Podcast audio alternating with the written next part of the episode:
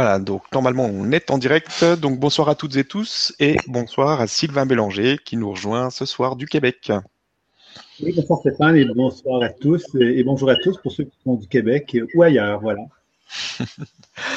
donc ce soir un super sujet, l'ABC pour s'auto-guérir.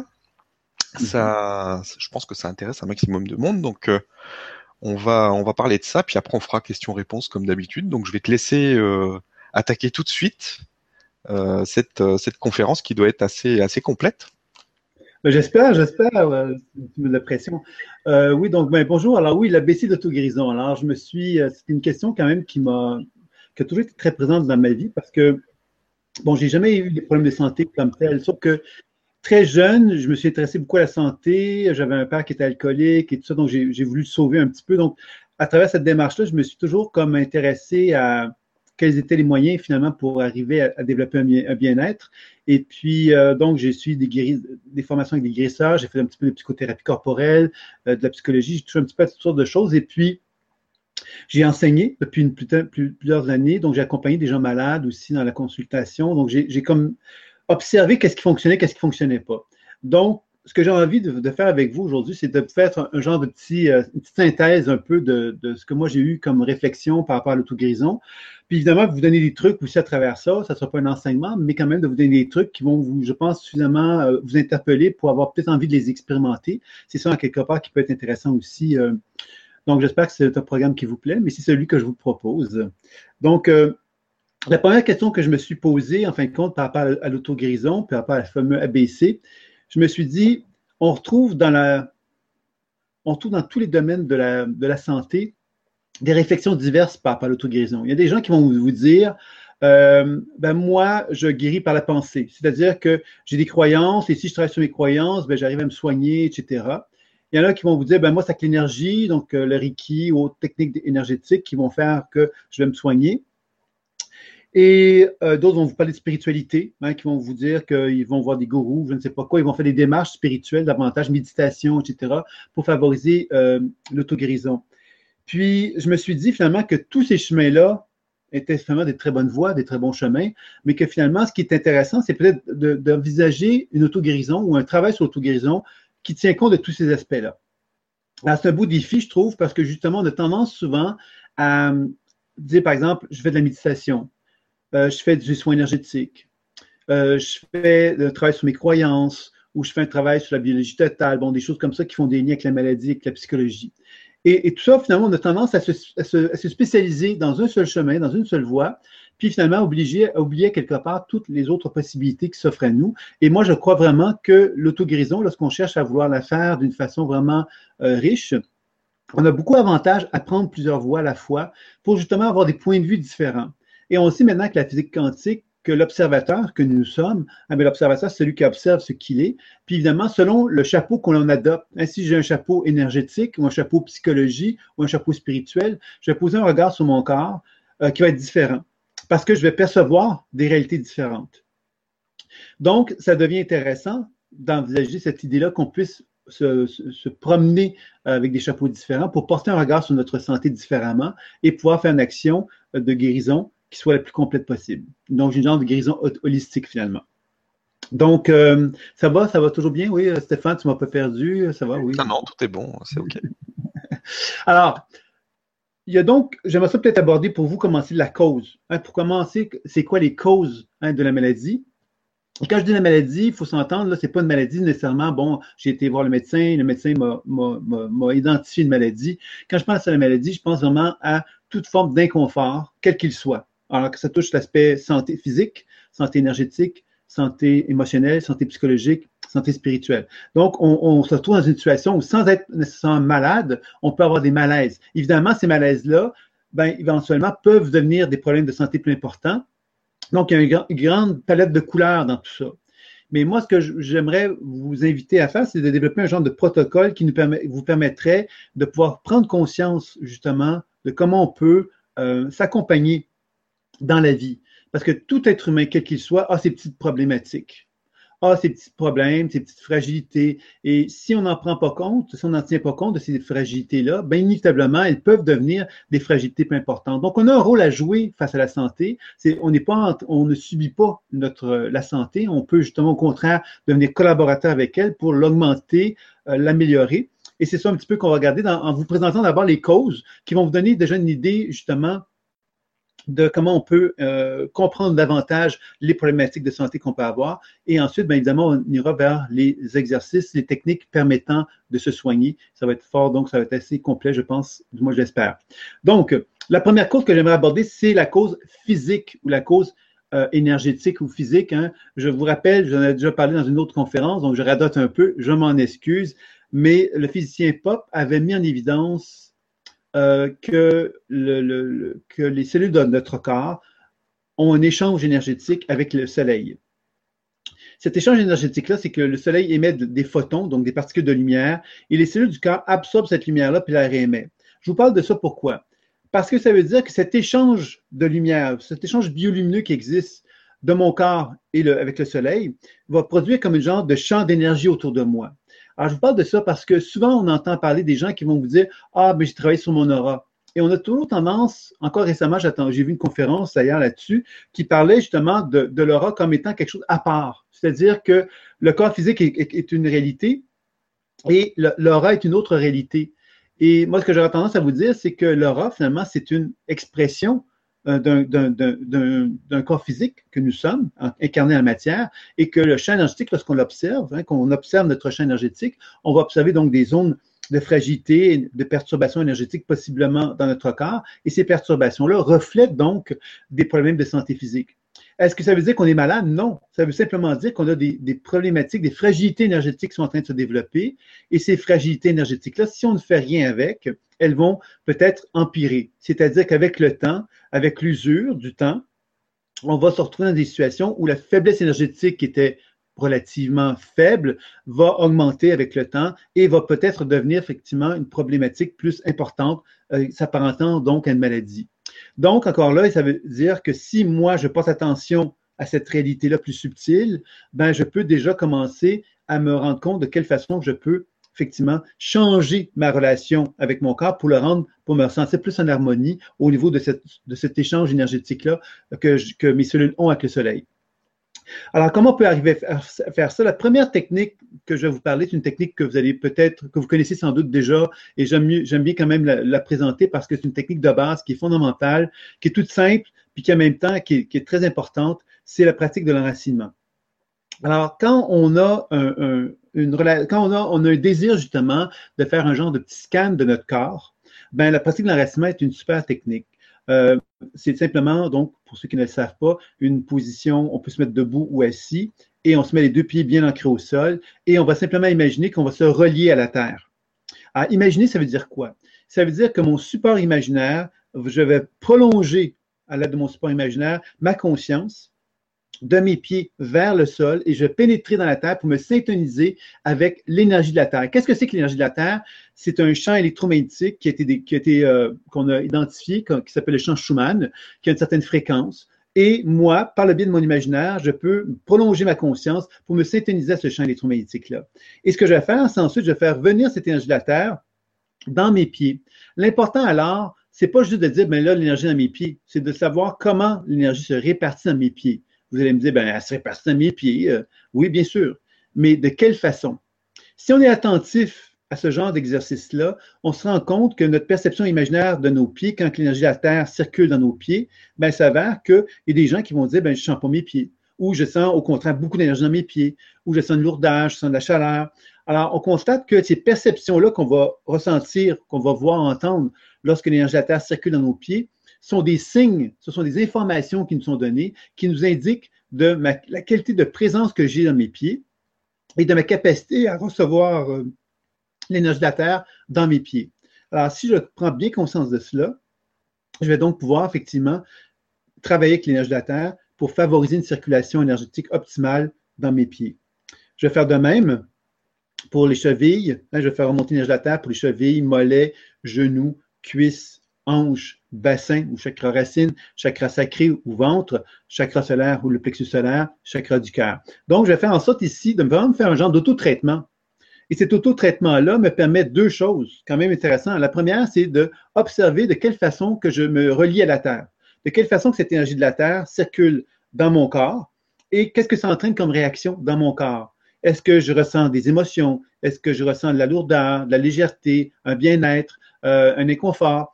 Tout ça, finalement, va me permettre progressivement de me diriger vers la connaissance de soi. La connaissance de soi, vous vous rappelez peut-être pour ceux qui ont vu d'autres conférences que j'ai fait avec, euh, avec Stéphane, Plus Grand Changement, puis que je vous invite à visionner si vous en avez envie. Il y a la possibilité donc de décoder ces perceptions intuitives, ces perceptions qui se manifestent à nous. Un peu comme si mon corps me transmettait des informations par le biais des sens visuels, auditifs et sensitifs, et le fait que j'interagisse avec ces perceptions-là me permet tout doucement de pouvoir constater que mon corps souhaite me communiquer des informations. Donc, vous comprenez que le simple fait de me relier à la Terre me permet donc de, de pouvoir évaluer la qualité de la circulation de l'énergie de la Terre dans mon corps, de constater qu'il y a donc des réactions qui vont en résulter, ces réactions-là, effectivement, peuvent être visuelles, auditives ou sensitives. Et moi, je peux porter l'attention sur ces perceptions-là pour questionner, discuter avec elles afin de favoriser une meilleure qualité de la circulation de l'énergie de la Terre dans mon corps. Alors, en faisant cette démarche-là de, de se relier à la Terre des pieds jusqu'au cœur, qu'est-ce que je fais? Je crée une situation où je me mets dans une position de verticalité. La verticalité, ça veut dire quoi? Je sais qu'en France, il y a une expression qui dit tomber en amour. Nous, on dit tomber amoureux, je crois, en France, et nous, on dit tomber en amour. Il y a une petite, variante comme ça. Et sans doute qu'il y en a d'autres, que je, ne les connais pas toutes. Mais quand on parle de position de verticalité, c'est que quand on dit tomber, ça veut donc dire quelque part que je perds pied. Hein, je, n'arrive pas à me tenir debout devant une autre personne. Alors, l'enracinement, qu'est-ce que ça fait? C'est justement, c'est se garder dans cette position de verticalité-là. C'est-à-dire ne pas se laisser happer par l'autre. Alors, je ne dis pas qu'il ne faut pas tomber en amour. Hein. Attention, je suis en rouge, puis même euh, Stéphane aussi. Donc, l'amour, l'amour dans l'air, l'amour dans l'air. Mais ce que je vous dis, c'est que très fréquemment, quand on s'enracine et qu'on se relie à la terre jusqu'au chakra du cœur, qu'est-ce qu'on va constater? C'est qu'on se sent supporté. Et dans cette idée de se sentir supporté, on est capable de plus facilement reconnaître nos besoins, nos besoins instinctifs reliés au chakra racine, nos besoins affectifs reliés au chakra sacré, nos besoins d'affirmation reliés au chakra solaire et notre besoin de reconnaissance et d'amour de soi et des autres du cœur. Donc, en reconnaissant cette position-là, on est dans une position, on n'est pas en train de transférer ou de projeter vers l'autre quelque chose. On est en train de se reconnaître et de regarder l'autre et de le reconnaître et dans ce sens-là d'avoir un échange réel et vrai. Alors, la tradition chamanique, quand ils ont, elle propose cette technique-là de l'enracinement, la première chose qu'il faut comprendre, c'est cette relation avec la Terre qui est fondamentale, puisqu'elle permet de développer ce qu'on pourrait appeler l'homme de demain ou la femme de demain. Hein. Avant qu'une femme me dise que je que je ne la reconnaissais pas, que je ne reconnaissais pas le, le, féminin, je le dis, femme et homme. Alors donc, l'idée de cette verticalité-là fait que justement l'homme et la femme vont retrouver dans une position de reconnaissance d'eux-mêmes qui vont faire que demain, hein, la société, le grand changement, justement, ben, favorise à quelque part. On se dirige dans cette direction inévitablement en tant que société, en tant que collectivité humaine, parce que justement, il y a inévitablement cette nécessité de, de s'individualiser dans une société collective, de s'individualiser pour arriver à exprimer quelque part sa, sa, propre place, sa propre créativité, sa propre couleur dans la société, dans la vie. Et c'est ça un petit peu que tout doucement, on est en train d'apprendre et en, tous ensemble dans le grand changement, puis évidemment dans, dans, dans, toute l'histoire de la vie, on est en train de se diriger dans cette direction-là.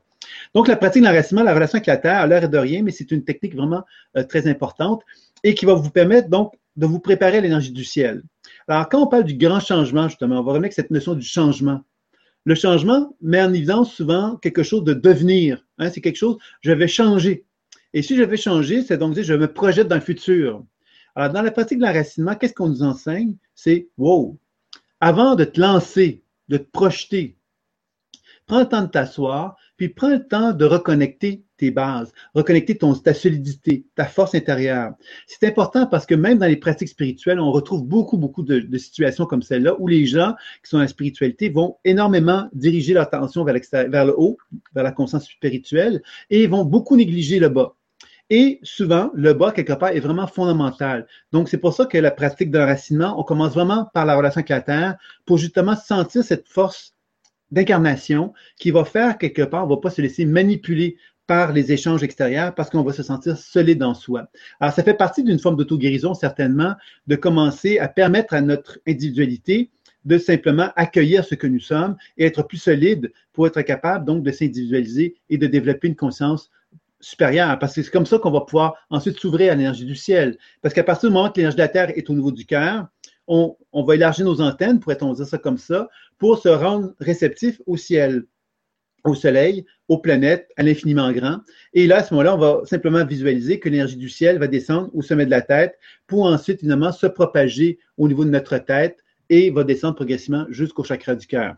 Encore là, on va faire la même chose que ce qu'on a fait avec l'énergie de la Terre. On va être attentif à comment cette énergie du ciel va se propager dans notre tête et comment elle va ensuite se descendre progressivement jusqu'au cœur. Et évidemment, s'il y a des réactions, des résistances qu'on observe, des images, des sensations et des mots, on prend le temps de s'adresser à elles en leur demandant quel est leur message, qu'est-ce qu'elles ont à nous communiquer. Et tout doucement, ben, on va chercher évidemment à faire que l'énergie de la Terre et du ciel circule le plus librement possible dans notre corps. Quand on est capable de parvenir à cet état d'alignement, hein, c'est-à-dire qu'on est vraiment dans une position de verticalité où l'énergie de la Terre et le ciel circulent envers nous, euh, en nous, ben, on comprend ici qu'on devient un canal. Et ce canal énergétique-là, on devient, on se donne les conditions pour favoriser les meilleures autoguérisons possibles. Pourquoi? Parce que dans cette position-là, je suis comme une antenne qui vibre. Et j'ai cherché justement à faire en sorte que l'énergie circule dans mon corps d'une façon la plus globale possible, la plus fluide possible. Et c'est alors que je vais pouvoir ensuite, de mon chakra du cœur, reconnaître euh, ce qu'on pourrait appeler un genre de soleil. Hein, un soleil, c'est le lien entre la Terre et le ciel. Et c'est ce, lien-là qui va me permettre de voyager dans mon corps pour effectivement développer un travail de décodage intuitif et de soins qui va m'amener justement vers cette notion d'auto-guérison. Donc, vous voyez que euh, la première cause, la cause énergétique, mais très simplement, on a déjà une action qu'on peut faire par le biais d'enracinement où on va apprendre justement à permettre à l'énergie de mieux circuler dans notre corps et de favoriser un bien-être. Et moi, je vous conseille de le faire une fois par jour au moins, le matin, idéalement, mais si vous préférez le soir, c'est possible aussi. C'est une belle technique qui peut être fort intéressante à pratiquer, qui déjà pourrait avoir un impact sur votre santé parce que c'est quand même une technique fort intéressante. L'autre chose que j'aimerais vous parler par rapport à cette fameuse cause énergétique, euh, face aux causes énergétiques, c'est qu'il y a une autre technique toute simple qu'on n'applique pas très fréquemment, mais à laquelle, parce qu'on n'y pense tout simplement pas. Puis c'est sûr que l'hiver, c'est peut-être moins facile de le pratiquer euh, régulièrement. C'est que il est proposé de marcher euh, pieds nus à la rosée du matin. Alors ça aussi, c'est une autre façon de s'enraciner, puis je vais vous expliquer en quoi c'est intéressant.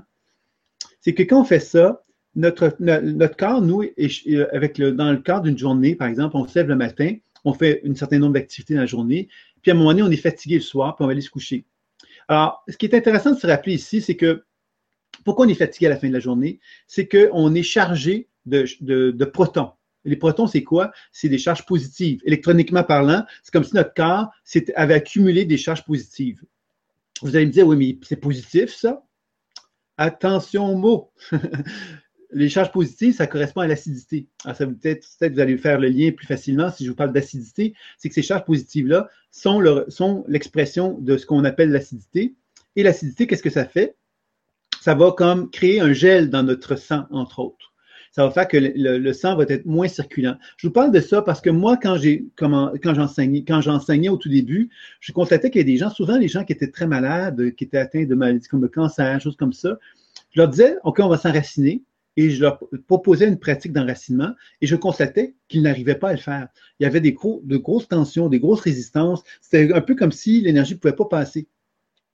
Et puis finalement, avec, ma, avec la recherche, des réflexions, j'ai compris que pourquoi ça ne passait pas, c'était simplement parce que le sang, c'est le support permettant à l'énergie de circuler dans le corps. Et si le sang est comme de la gelée, c'est-à-dire qu'il est chargé positivement parlant, ben quelque part, le corps n'est plus capable donc de recevoir l'énergie aussi facilement. On est moins réceptif. C'est intéressant parce que ça veut dire que quand on est comme ça, on est moins capable de s'enraciner, on est moins capable donc d'être dans une position d'alignement, on se trouve isolé finalement de la vie. Et la terre, le ciel, on est de moins en moins capable de se rendre réceptif à ces énergies-là. Donc, la rosée du matin maintenant, d'où l'intérêt de la rosée du matin, c'est que si je me promène pieds nus à la rosée du matin, Ben moi, je suis, mes pieds, mes pieds nus deviennent conducteurs parce qu'ils deviennent mouillés. Et moi, je suis chargé positivement de charge euh, de protons. Et la planète Terre est un, accumulateur d'ions négatifs. Donc, la Terre va attirer les charges positives que j'ai dans mon corps, dans la Terre, et la Terre va me donner en échange des ions négatifs. C'est super. Alors, c'est tout simple, et pendant une demi-heure de temps, une fois par jour, ça peut être intéressant de pratiquer une technique comme ça, qui est toute simple, encore une fois, et qui a des vertus. Il faut savoir que ce que je vous raconte, ça repose quand même sur des, recherches. Hein. Euh, bon, d'une part, on il y a la biotechnique Vincent, qui a entre autres euh, mis en évidence cette notion de charge positive dans le corps, la photographie client que moi j'ai beaucoup étudié, euh, il y a également euh, des, technologies plus récentes euh, qui ont été développées par des Allemands. j'ai moi-même des, produits de cuivre qu'on, peut brancher à la prise de terre également. Alors, brancher à la prise de terre, la prise de terre, c'est une connexion à la, terre. Donc, ça aussi, c'est un compromis intéressant. Quand il fait froid l'hiver, surtout au Québec, au Canada, on se promène difficilement pieds nus à la rosée du matin. On peut se connecter avec une prise de terre. Et là, ça peut être effectivement le même effet qu'on va aller chercher. Et il a été reconnu que c'était, ça avait beaucoup de vertus au niveau énergétique, au niveau euh, calmé euh, pour favoriser le sommeil, mais aussi face à tous les problèmes d'inflammation qu'une personne peut avoir, ça peut aider. Alors, vous voyez que ces deux petits trucs-là, quelque part, sont déjà des trucs qui travaillent sur la globalité de votre, votre corps. Et ça, c'est quand même intéressant puisqu'on sait que euh, la santé, c'est complexe et que si on peut déjà euh, apaiser le corps dans sa globalité, on a déjà des actions intéressantes qu'on peut poser sur l'auto-guérison ensuite. Donc, ça, c'était la première chose que je vais vous dire concernant la cause énergétique, c'est qu'effectivement, on peut donc, déjà par l'enracinement, on vient de le voir, faire déjà un travail sur soi au niveau de l'énergétique. La cause qu'on retrouve également, c'est la cause psycho-émotionnelle qu'on peut, qui, se retrouve effectivement, bon, par exemple, si moi j'ai un problème de santé dans un organe de mon corps, il y a donc une perturbation énergétique qui est associée à cet organe-là, et je peux l'observer dans ma pratique d'enracinement, par exemple, et je vais constater que dans cette perturbation énergétique-là qui se trouve dans l'organe en question, il y a comme des mémoires. Les mémoires peuvent être associées évidemment à des événements de ma vie qui ont été traumatisants qui peuvent être très lointains, comme des événements de mon enfance ou des événements plus récents. Mais ces événements-là, quelque part, ont programmé quelque chose dans mon corps. Et cette programmation-là, qu'est-ce que ça va faire? C'est que ça va réduire la qualité de la circulation énergétique dans mon corps. On pourrait facilement penser que ces, aspects émotionnels-là dont je vous parle font produire une forme d'acidité ils vont contribuer à ce que l'organe devienne un petit peu isolé, justement. Donc, le travail énergétique que je vous propose par l'enracinement et la négativation vont déjà faire une action intéressante, mais évidemment, commencer à poser un regard sur la, mémoire en question, c'est-à-dire de s'adresser à elle, de commencer à parler avec elle, de discuter, d'essayer de comprendre pourquoi elle est là, quelle est sa souffrance, etc. Mais déjà, on va commencer à développer ce que j'appelle la connaissance de soi. La connaissance de soi, c'est de comprendre pourquoi j'ai un tel problème de santé. Hein, parce que nous, en tant qu'être humain, puis ça, j'ai observé très fréquemment, surtout quand il s'agit de travailler sur soi, on a une forme d'insécurité par rapport à soi. Donc, ce qu'on va chercher à faire, c'est on va essayer de trouver des solutions. Les solutions, en général, c'est très rare qu'on va aller chercher la compréhension de quelque chose. On va demander à quelqu'un, par contre, de nous dire qu'est-ce que c'est quoi mon problème que j'ai? On va aller voir un médecin, on va aller voir un grisseur, on va aller voir un acupuncteur, on va aller voir un ostéopathe, on va aller voir plein de monde qui vont quelque part nous donner leur avis puis qui vont effectivement faire des soins sur nous. C'est plus facile, c'est plus facile à quelque part, puis c'est effectivement, ça peut être aussi, ça peut avoir une certaine efficacité. Hein, donc, je ne vous dis pas que c'est pas bien, mais c'est bien évident que si j'applique ça vers moi, ces talents-là que j'ai, d'apprendre à reconnaître que je pourrais développer une compréhension plus grande de moi par le décodage intuitif, bien inévitablement, ce que je suis en train de faire, c'est que je suis en train de me retrouver dans cette position d'alignement dont j'ai parlé tantôt, c'est-à-dire de reconnecter avec ma compréhension de la raison d'être de la maladie qui est en moi. La maladie, comme je disais tantôt, n'est pas une maladie strictement physique euh, qu'on voit, qui sont identifiés par des médecins, mais ça peut être des symptômes beaucoup plus euh, subtils mais qui nous empêche de nous sentir bien et en harmonie avec soi-même. Donc, plus on apprend donc à comprendre cette, raison d'être-là, de ces perturbations-là, plus on comprend que notre corps, par les symptômes qui nous manifestent, et, essaye de communiquer avec nous et de nous transmettre des informations pour chercher à trouver une forme d'équilibre et de paix avec soi-même. Ah, c'est important ça, parce que ça veut donc dire que mon corps n'est pas méchant. Il est un ami, sauf que c'est moi qui ai un caractère de cochon puis qui ne veut pas l'entendre et qui ne veut pas l'écouter. Donc, vous voyez que c'est là, à quelque part, qu'un problème se pose, puisque le corps, lui, est un messager qui a envie de nous tendre la main et qui a envie, quelque part, de nous demander des ajustements. Parce qu'il faut savoir hein, que euh, avec la physique quantique, ça a été bien reconnu que l'énergie bouge, elle vibre. Alors, si moi, mon corps est fait d'énergie, je suis en constant mouvement et en vibration. Moi, ma tête, elle n'enregistre pas ça, elle. Ma tête, elle dit, ben, moi, je suis comme ça, je suis comme ça. Elle fige les choses. Hein, par exemple, dans la maladie, qu'est-ce qu'on fait? Ah, ben, j'ai telle maladie. On fige les choses.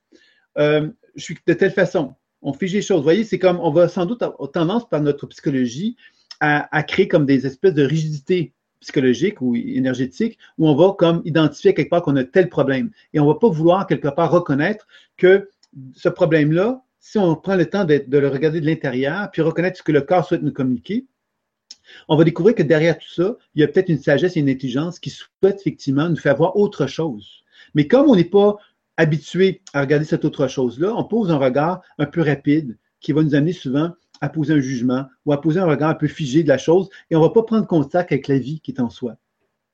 Et la pratique intuitive, c'est surtout ça qui est sa force, c'est qu'on comprend quelque part que tout au long de notre vie et tout au long des symptômes qui peuvent nous perturber dans notre vie, ces symptômes-là sont tous en liaison avec un désir de communication que notre corps souhaite nous transmettre et que nous, humblement, on doit apprendre certainement à être à l'écoute de ces symptômes-là pour favoriser effectivement un genre d'équilibre entre moi et les organes perturbés qui sont en moi. Et c'est ça un petit peu que je vais, on va approfondir. Je vais revenir là-dessus euh, par rapport à ces causes-là. Il y a également, bon, les causes karmiques. Les causes karmiques, évidemment, c'est un petit peu la même chose. C'est-à-dire qu'un organe peut être perturbé. Il peut avoir des mémoires associées à, des événements de ma vie, mais il peut avoir des mémoires associées à d'autres événements de d'autres vies qui ne sont pas en correspondance avec la mienne qui appartiennent donc à l'histoire de l'humanité ou encore des mémoires d'ancêtres qui peuvent avoir un impact émotionnel et énergétique sur notre corps et qui peuvent donc effectivement euh, nous, nous, amener à quelque part à faire une réflexion qui nous élargit notre conscience, hein, parce que là, on, on constate n'est pas que les perturbations énergétiques que l'on a ne sont pas simplement reliées à notre vie personnelle, mais sont reliées également à des charges émotionnelles ou énergétiques qu'on peut traîner avec soi qui proviennent donc d'ancêtres ou encore de, de mémoires d'autres vies.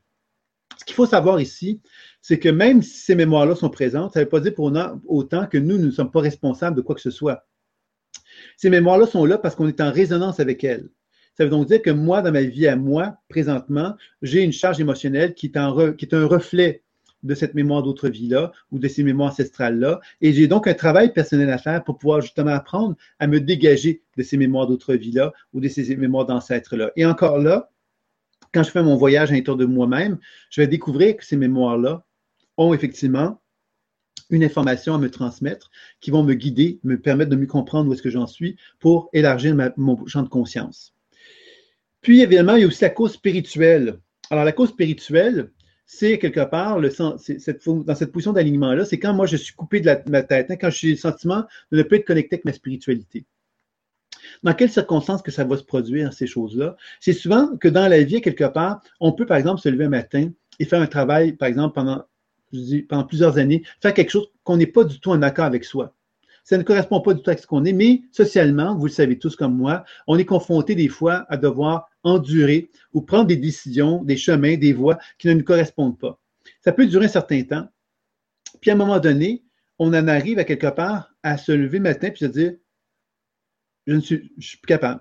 Je suis tout simplement plus capable de faire ce que je faisais avant. Pourtant, je le faisais très bien. Ça fait des années que je le fais. Mais tout à coup, je suis plus capable. Je n'arrive plus à me lever. J'ai plus d'énergie, j'ai plus de vitalité. C'est ce qu'on appelle des crises spirituelles. Les crises spirituelles sont des crises existentielles qui nous amènent à remettre en question en profondeur notre vie parce qu'on constate que notre vie ne correspond pas du tout à qui on est. On est comme à ce moment-là décentré, déraciné, et on se retrouve dans une situation où notre, notre énergie est à plat parce qu'on n'est plus capable, effectivement, de se motiver à continuer la vie, puisqu'on constate que la vie qui nous est proposée ne ressemble d'aucune façon à ce qui on est. Alors, cette crise spirituelle-là va être aussi une crise intéressante parce qu'évidemment, elle va nous proposer justement de, de, poser un regard complètement différent sur notre vie et sans doute de faire des grands virages dans notre vie pour nous amener justement à retrouver un réalignement avec son être. Alors, ça aussi, c'est intéressant par le, par le biais du décollage intuitif, hein, de pouvoir justement renouer contact avec le corps, ce qu'il souhaite nous communiquer, parce que c'est lui qui va souvent nous amener à élargir notre conscience pour que notre cerveau accepte euh, cette nouvelle vision de nous-mêmes et qu'on puisse donc se réaligner euh, à cette nature, cette nature spirituelle-là et permettre de, que l'énergie renoue, renoue, contact avec nous-mêmes. Alors, vous voyez que ça, c'était par rapport à l'auto-guérison, les, grandes causes, hein, très sommairement évidemment, parce qu'on pourrait euh, s'étendre très longtemps là-dessus, mais c'est les grandes causes qu'on va retrouver dans l'auto-guérison. Et là, vous avez quand même l'enracinement et vous avez l'opportunité de vous promener les pieds à la rosée du matin. Ce serait deux techniques qu'on a regardées ensemble qui pourraient vous aider. Là, ce que j'avais envie d'aborder avec vous, donc vous avez compris que le premier, le A de ABC d'autoguérison, on pourrait dire ça comme ceci, c'est la connaissance de soi. C'est-à-dire que ce n'est pas une obligation. C'est par contre certainement un, élément fort intéressant dans l'autoguérison parce que si j'apprends à comprendre la raison d'être d'un problème, j'ai beaucoup plus de chances de le solutionner. Par contre, il y a des, je sais très bien, et je sais par expérience, parce que je, fais la consultation depuis plusieurs années, qu'il y a des gens qui vont pas aller chercher la cause, puis qui vont effectivement arriver à s'auto-guérir, arriver à se soigner, arriver à se faire du bien, arriver à mieux gérer leur santé, etc. Donc, c'est pas un sine qua non, c'est pas une obligation, mais c'est certainement quand même un élément fort intéressant. Et je vous dirais que les gens qui sont mentaux, c'est-à-dire les gens qui sont qui ont une mentale fort, vont avoir besoin de développer cette compréhension-là parce qu'en quelque part, ils vont avoir besoin de réponses. Alors qu'il y a des gens qui sont plus, euh, sont moins intellectuels, mais qui sont plus dans leur ressenti corporel et eux vont peut-être plus se contenter, je dirais, de la capacité à se soigner énergétiquement parlant. Ils vont plus se satisfaire en faisant des soins énergétiques de cette façon-là. Alors, si vous voulez bien, on va aborder maintenant les techniques d'auto-guérison. Je vais vous en proposer quelques-unes euh, qui vont avoir des actions intéressantes, je pense, pour travailler, euh, pour favoriser donc un, bien-être. Donc, la connaissance de soi est toujours inclue dans ma, dans ma façon de vous poser ces techniques-là dans l'idée d'un soin et je vais vous les présenter. Donc, la première technique d'auto-guérison, c'est la plus connue, c'est la plus simple, je vous dirais. C'est qu'après m'être enraciné, j'ai mon soleil rayonnant lumineux et je vais simplement diriger ce soleil rayonnant lumineux, qui est finalement l'expression de la terre et du ciel, de mon soleil vers mes mains. Et de mes mains, je suis devenu un guérisseur. C'est-à-dire que je suis devenu un individu capable de se soigner. Je suis mon, mon guérisseur et ça me coûte pas cher parce que je suis un ami à moi-même et que je me fais un bon prix. Hein. Alors, à ce moment-là, c'est intéressant de se le rappeler parce que ça veut dire qu'on a tendance des fois à oublier ces choses-là. Alors, ces mains-là qui deviennent énergétiques, qu'est-ce qu'elles peuvent faire? Ben, elles peuvent effectivement poser leurs mains sur une région du corps avec laquelle on ne se sent pas très bien. Et on peut donc finalement faire des actions énergétiques, simplement faire une imposition des mains. Qu'est-ce qu'une imposition des mains va apporter à notre corps en général? c'est que c'est de la lumière. C'est un peu comme si je devenais un être lumineux, je devenais un petit peu un soleil, et le soleil, ben, il allait me donner de la lumière, et cette lumière-là allait me donner donc l'opportunité à mon corps de pouvoir justement euh, recevoir comme des vitamines. Les vitamines, c'est un peu comme l'organe reçoit de la vitalité, de l'énergie, se sent plus capable donc de réagir. Réagir, ça veut dire quoi? Ça veut dire effectivement être vivant. Je vous parle de ça parce que quand on met nos deux mains sur notre corps puis qu'on donne de la vie à notre corps, il faut être attentif à ce qui se passe dans notre corps à ce moment-là, parce que quand je donne de la vie à mon corps, mon, mon corps va avoir tendance à vouloir donc respirer plus profondément, parler plus fort, dire plus ce qu'il veut. Donc, les perceptions visuelles, auditives ou sensitives que je pourrais percevoir quand je fais ça vont être très intéressantes parce qu'elles vont m'informer possiblement de ce que mon corps souhaite que je fasse de ce que mon corps souhaite que justement j'exprime dans ma propre vie et ça devient un peu à ce moment-là un plan d'action. Hein. C'est-à-dire que si moi je fais un transfert d'énergie de mon corps et que j'équilibre un organe et que l'organe, je capte des images, des sensations et des mots qui m'informent justement d'un désir que j'ai de faire certaines activités, ben c'est le plan d'action. Voyez, alors vous voyez que le travail ça devient intéressant parce que le soin énergétique que je fais sur moi-même, ben amène des informations qui vont m'orienter vers le plan d'action. Et ce plan d'action-là, ben je vais pouvoir ensuite l'appliquer.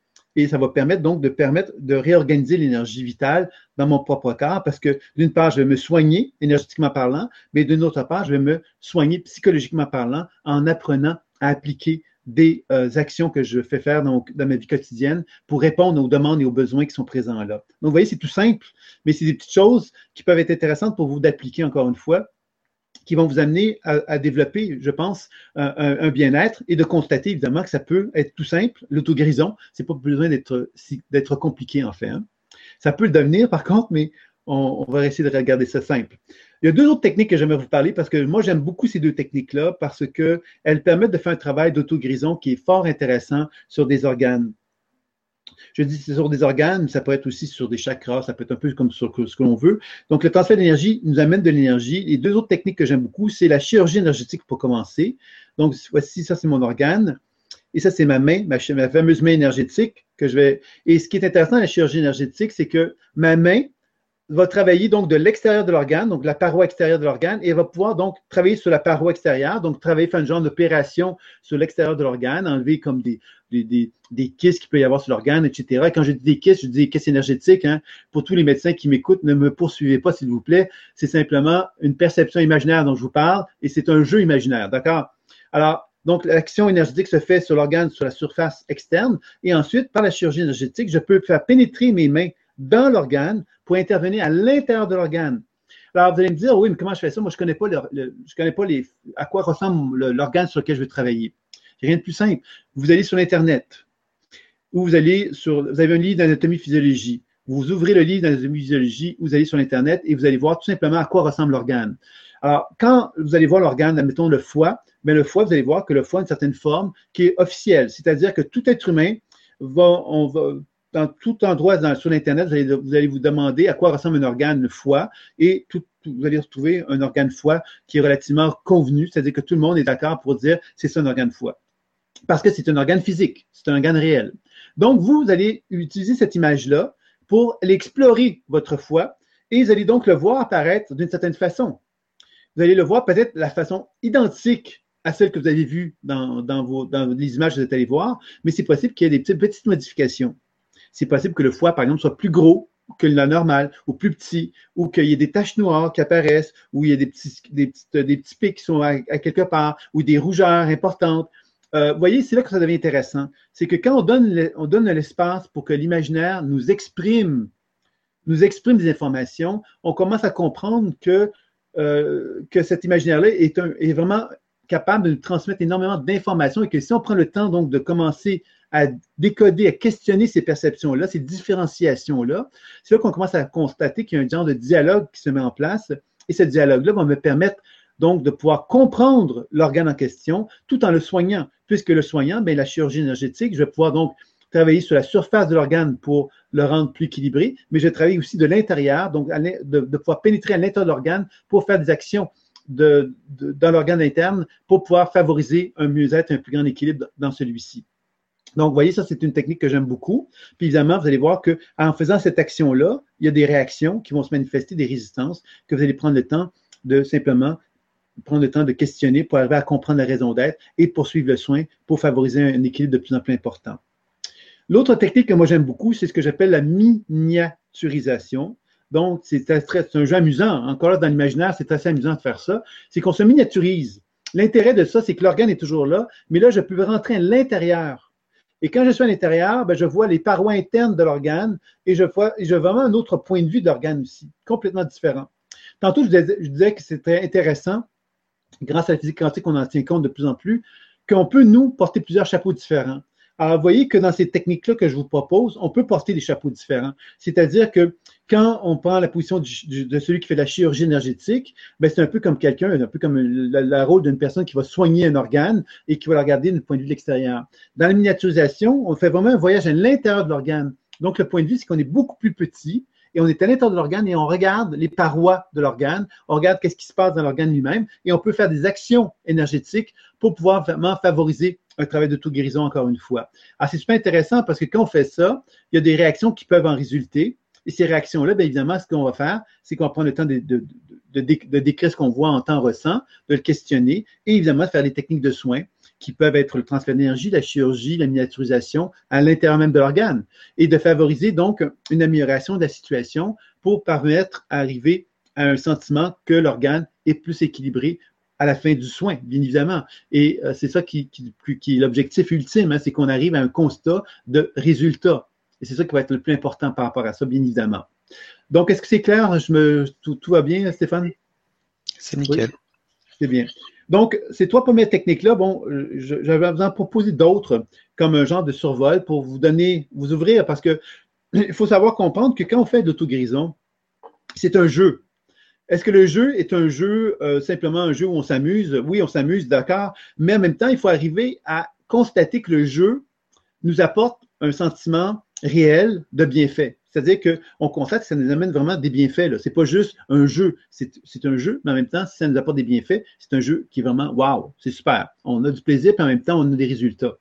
Donc, ces trois techniques-là que je viens de vous proposer, souvent, moi, je les combine dans un soin et elles sont intéressantes.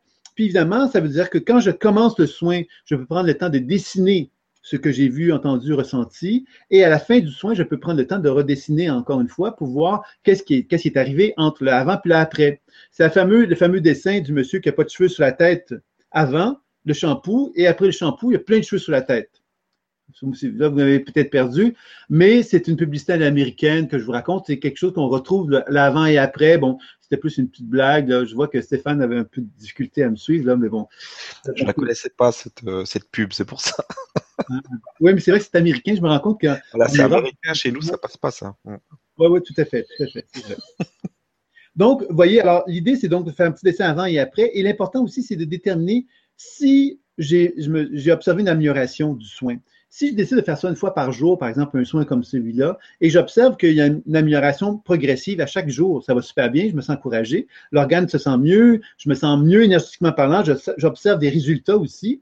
Et si j'observe des résultats, ben quelque part, je me sens de plus en plus en, harmonie avec moi-même. Et quand je me sens plus énergétique, je constate que j'ai envie de faire des choses. Donc, ça, c'est le plan d'action. L'envie de faire des choses, c'est le plan d'action. Alors, moi, je vous encourage beaucoup pour favoriser un processus d'auto-guérison d'avoir une fréquence de soins. La fréquence de soins, c'est je cherche à améliorer la situation et je constate qu'il y a une amélioration dans mes perceptions. Cette amélioration-là va m'amener à observer donc des résultats. si l'énergie, je la perçois mieux dans mon corps, je devrais me sentir mieux, je devrais sentir un plus grand une plus grande tonicité, euh, je devrais constater à quelque part des changements dans mon état.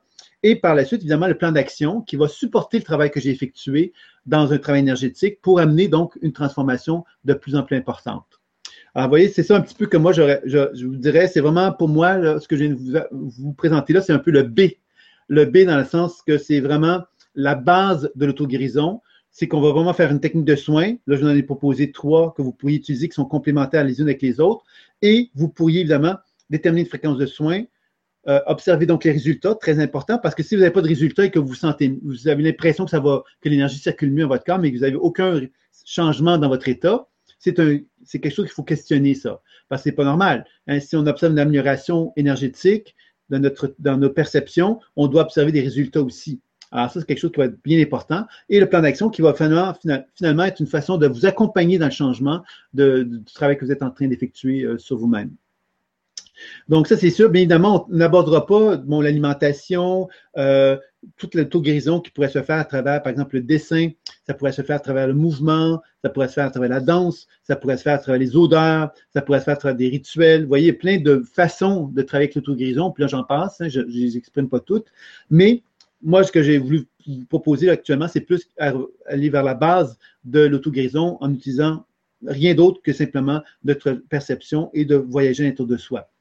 Les autres techniques d'auto-guérison qui peuvent être intéressantes, évidemment, euh, il y a une série de techniques sur les chakras, évidemment. Alors, les chakras, qu'est-ce que c'est? Bien, les chakras, il faut se le rappeler, c'est des glandes endocrines. Hein. Les rayonnements, les, chakras sont souvent des rayonnements de glandes endocrines. Encore là, on parle de physique. Donc, quand on parle, on travaille sur les chakras, on va chercher à faire des actions énergétiques sur les chakras et évidemment, on va chercher à améliorer la qualité de la, circulation, de la réponse du chakra en question pour favoriser effectivement un sentiment qu'il y a une plus grande aisance, une plus grande fluidité, une plus grande liberté. Une technique que, je vous donne comme ça qui peut être intéressante au niveau des chakras, c'est simplement une technique toute simple, c'est ouverture, fermeture. Voyez, ouverture, fermeture d'un chakra qui peut se faire en surface ici, qui peut se faire donc de l'interne et à l'arrière aussi. Donc, on peut vraiment en profondeur et on cherche à évaluer si le chakra est capable de s'ouvrir, de se fermer.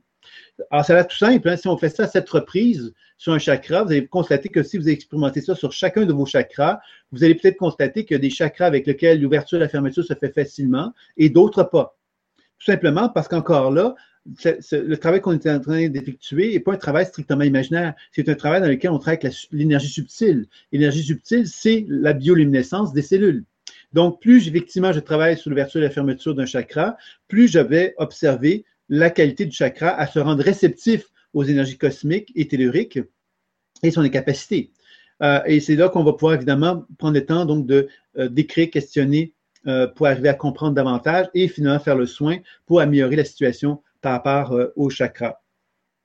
Donc ça, c'est une technique quand même que, que, je voulais vous présenter au niveau des chakras qui est intéressante. Il y en a plusieurs autres, mais là, on ne va pas toutes les faire. C'est juste pour vous donner un petit peu un survol des possibilités pour vous ouvrir à l'imaginaire, parce qu'en fin de compte, vous voyez que tout ça est imaginaire. C'est des techniques, euh, finalement, qui sont comme des mises en scène, mais ces mises en scène-là sont des actions de votre conscience sur votre corps pour amener justement un bienfait, mais aussi des manifestations, des réactions que votre corps va, plus vous l'ouvrez, votre corps, plus vous se met à vous parler, plus il se met à vous dire qu'est-ce qu'il a comme besoin, qu'est-ce qu'il a envie, etc. Donc, je pense que c'est intéressant de vous rendre conscient que l'auto-guérison passe par la mobilité. Euh, quand on est malade, c'est-à-dire qu'on a bloqué quelque chose, la circulation n'est plus là, la vie est moins présente. Donc, renouer contact avec des techniques comme ça, c'est de permettre à la vie de se manifester de nouveau à l'intérieur de soi et d'amener donc des manifestations visuelles, auditives, sensitives qui sont intéressantes. Bien évidemment, quand on fait un travail d'auto-guérison et qu'on est seul dans sa, dans sa pièce et qu'on fait un travail d'auto-guérison, il est possible qu'il y ait des remontées émotionnelles. Il est possible qu'il y ait des gestions émotionnelles qu'on n'est pas capable de faire tout seul. C'est possible. Parce qu'évidemment, il faut comprendre que quand on fait un travail comme celui-là, on interagit avec des, mémoires qui sont en soi, avec lesquelles on n'est peut-être pas à l'aise, qu'on n'est peut-être pas capable de gérer parce que trop d'émotions, trop de tristesse, trop de, de colère, je ne sais quoi. Donc, c'est sûr qu'à ce moment-là, ça vaut la peine de consulter consulter parce que justement, on va constater qu'on a besoin d'un petit coup de pouce pour aller plus loin. Mais ce qui est intéressant, c'est qu'on a la base pour être capable de travailler sur soi. Et quand on se sent moins capable tout seul, on, peut, on peut aller chercher un aide ou un accompagnant. Donc, c'est ça qui peut être vraiment intéressant de procéder de cette façon-là. Alors, quand on poursuit maintenant, euh, une autre technique dont j'aimerais vous parler, je voudrais vous en parler peut-être trois euh, techniques euh, supplémentaires. Donc, une technique que moi j'aime beaucoup, c'est la technique de l'accueil. C'est une technique que, que, que, que, je trouve très importante parce qu'on parle souvent de, de le pardon, euh, de l'amour, la puissance de l'amour. La technique d'accueil, c'est vraiment comment je peux aimer une région de mon corps et comment cette région-là va répondre à l'amour que je vais lui donner. Alors, c'est un travail encore là qu'on fait en conscience et c'est un travail dans lequel on apprend justement à envelopper d'amour une région de notre corps et d'être attentif à comment elle le reçoit, cet amour-là, et de chercher justement à décoder la raison d'être de ses réactions, de ses résistances, et de chercher donc tout doucement à l'amener dans notre cœur, en la prenant dans nos mains énergétiques, en l'amenant dans notre cœur pour favoriser un travail de réunification. Cette technique-là, elle est toute simple, mais si vous l'expérimentez, vous allez comprendre à quelque part que c'est pas si facile que ça faire une technique comme celle-là, parce que justement, il y a des lois et des règles dans l'univers qui font que si tu veux t'unifier à une, région de ton corps, tu vas pouvoir le faire que si tu es en harmonie avec elle. Et si tu n'es pas en harmonie avec elle, la région en question ne répondra pas facilement à ta demande de vouloir l'amener dans ton cœur parce que justement, elle va se refuser. Pourquoi? Mais parce qu'elle va te dire, ben moi, je ne suis pas d'accord avec toi pour telle raison, il y a telle chose que tu ne veux pas entendre de moi. Elle va manifester vraiment ses résistances, sa raison d'être, elle veut se faire entendre de, de nous. Et si nous, on s'imagine qu'on peut l'amener dans notre cœur en pensant à autre chose, ça ne fonctionnera pas. C'est intéressant parce que ça nous amène vraiment à prendre conscience de, la responsabilité qu'on peut avoir dans notre propre vie, à écouter notre corps. Puis que si notre corps est en révolte contre lui, puis on se bat avec lui, ben notre corps, ben lui, il va être fâché contre nous aussi. Il va pas avoir envie à quelque part de collaborer avec nous. Et là, on comprend quelque part qu'est-ce que ça signifie la maladie. La maladie, c'est un désaccord entre moi et moi. C'est-à-dire qu'une partie de moi qui a pris une direction, puis une autre partie de moi qui a pris une autre direction, puis on veut pas, veut pas discuter, on veut pas rien savoir entre nous. Et je pense que la guérison, notre guérison passe par cette capacité de renouer contact avec soi pour se tendre la main et faire équipe. Et je pense que c'est ça le défi de ce genre d'exercice-là que je vous propose, c'est d'apprendre à renouer contact avec la collaboration, qui est la clé de l'auto-guérison, je dirais. Et la continuité, évidemment, il ne faut pas se lâcher, il faut continuer donc naturellement dans le temps. Il faut, faire des exercices réguliers aussi pour savoir un petit peu où est-ce qu'on en est dans notre cheminement de vie. C'est important. Il y a deux euh, techniques d'auto-guérison qui sont importantes, la guérison par l'âme, la guérison supramentale. Je vous en parle très, très sommairement comme ça. C'est la guérison plus spirituelle, dans laquelle on apprend évidemment à développer notre relation avec la dimension spirituelle. Et de cette dimension spirituelle, on apprend justement à faire des actions qui peuvent s'apparenter à l'imposition des mains, que je, dont je parlais tantôt, mais là, on le fait d'un point de vue, d'un point de vue de notre âme. Alors, tantôt, je disais qu'on pouvait porter des chapeaux.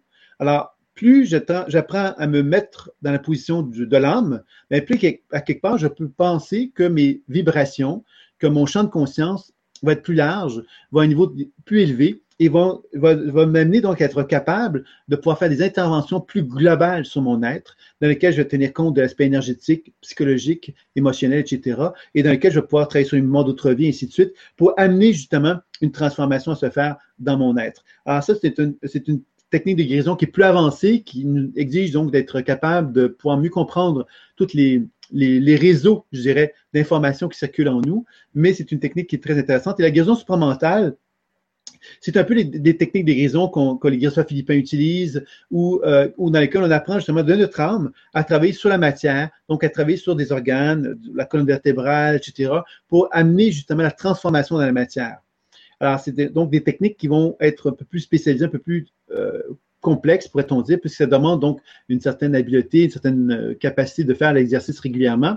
Mais c'est des choses qui se font. Je vous en parle parce qu'encore là, c'est d'autres façons de s'auto-guérir qui peuvent être fort intéressantes et qui sont peut-être plus avancées, mais qui méritent d'être certainement mieux euh, comprises également, puis plus mieux expérimentées aussi par soi.